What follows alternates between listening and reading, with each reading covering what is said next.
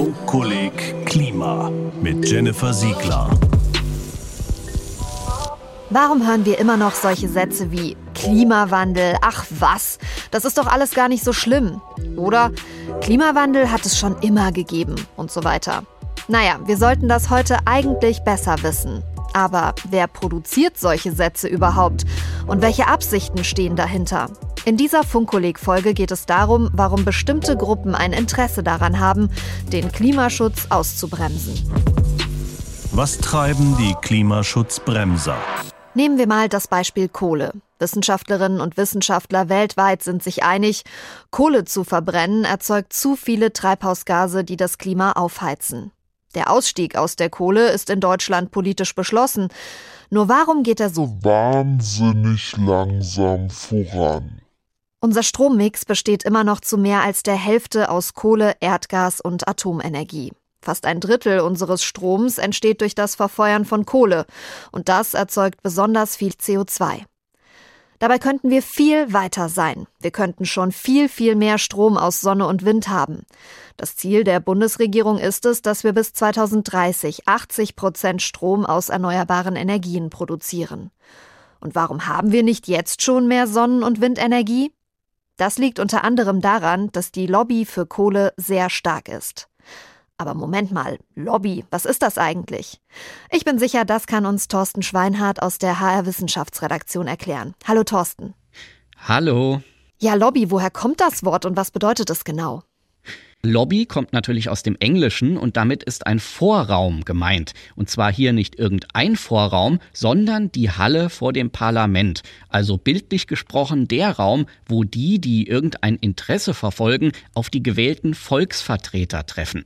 Lobby, Lobbyisten, so bezeichnet man deshalb auch die Menschen, die an Politiker und Politikerinnen herantreten. Das wären in Deutschland vor allem die Politiker und Politikerinnen in unserem Parlament, dem Bundestag. Genau, im Bundestag, da sitzen aktuell 736 Abgeordnete.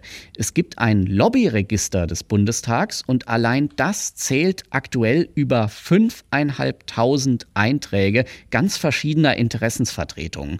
Und hinter diesen Einträgen, da stehen über 30.000 einzelne Personen.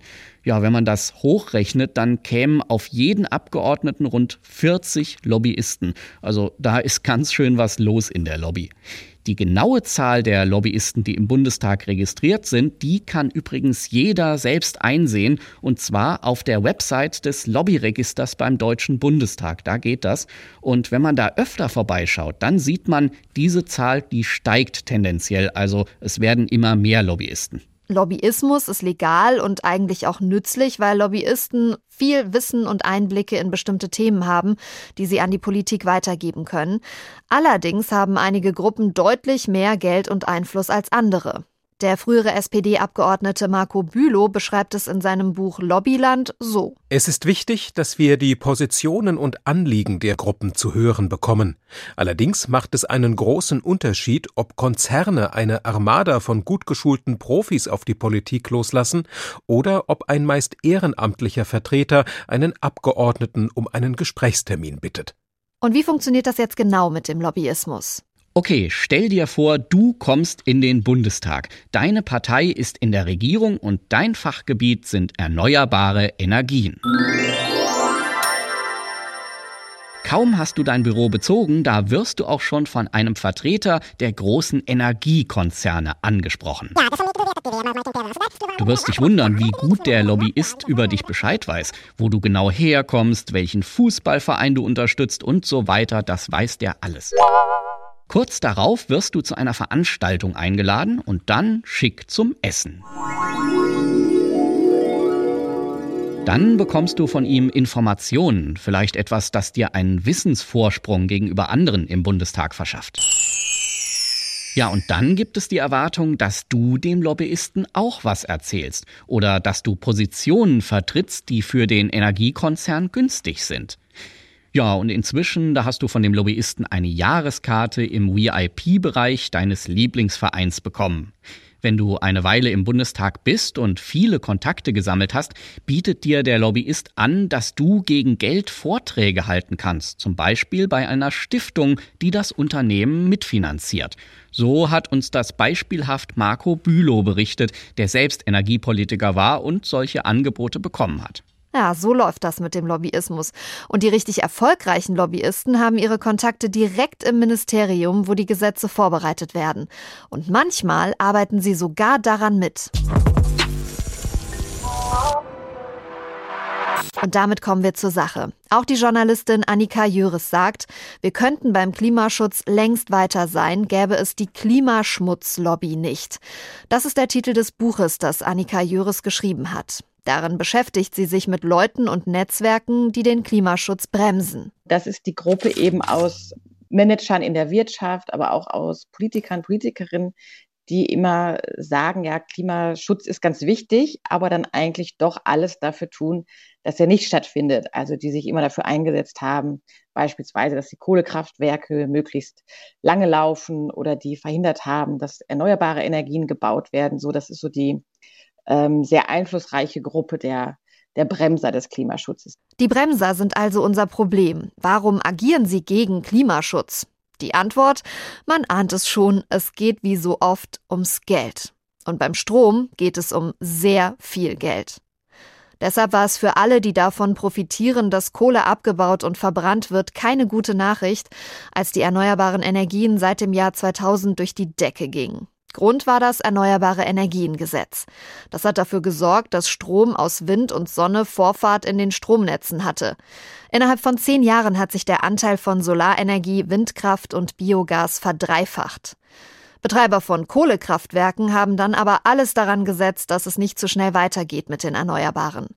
Immer wieder wurde das Gesetz über die erneuerbaren Energien geändert. Es gab immer weniger Förderung und der Strom wurde an der Strombörse verramscht.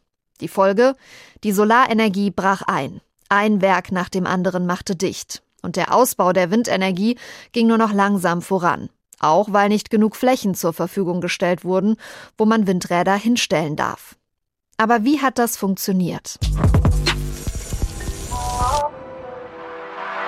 Da kommt Robin Churchill ins Spiel. Er ist Kommunikationswissenschaftler und forscht an der Uni Hamburg zu Klimakommunikation. Er kennt die Strategien, wie die Lobby der Klimaschutzbremser argumentiert. Da geht es dann zum Beispiel darum zu sagen, naja, wir können das schon irgendwie, prinzipiell können wir uns schon loslösen von den Treibhausgas emittierenden Wirtschaftsbereichen, aber das wird halt unendlich viele Jobs kosten.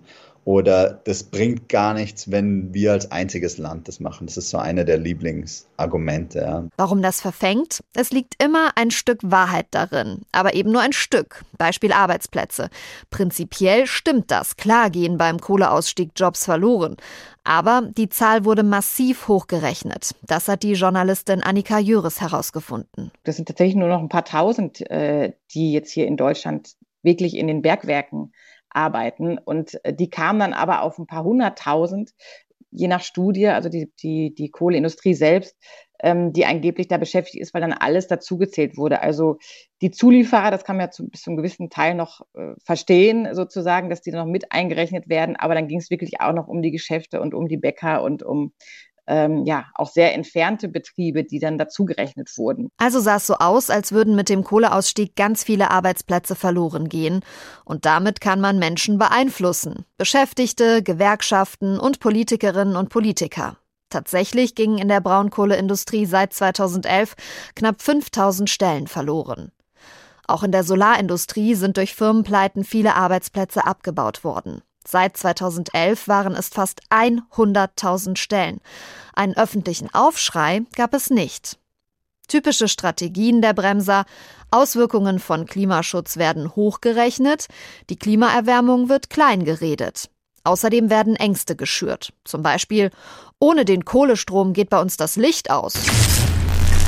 Und weil natürlich keiner im Dunkeln und Kalten sitzen will, führt das dazu, dass die eigentlich nötigen Schritte ausbleiben, nämlich für saubere Energie zu sorgen, mit der wir die Kohle schnell ersetzen können, ohne dass das Licht ausgeht. Kommunikationswissenschaftler Robin Churchill beschreibt es so. So, die Grundstrategie ist immer, etwas zu finden, das, das sowieso schon irgendwie Angst macht, unter Anführungsstrichen, oder besorgniserregend ist und zu sagen, okay, ähm, ein, eine vorgeschlagene Maßnahme, ein, ein politisches Instrument äh, wird es nur noch schlimmer machen.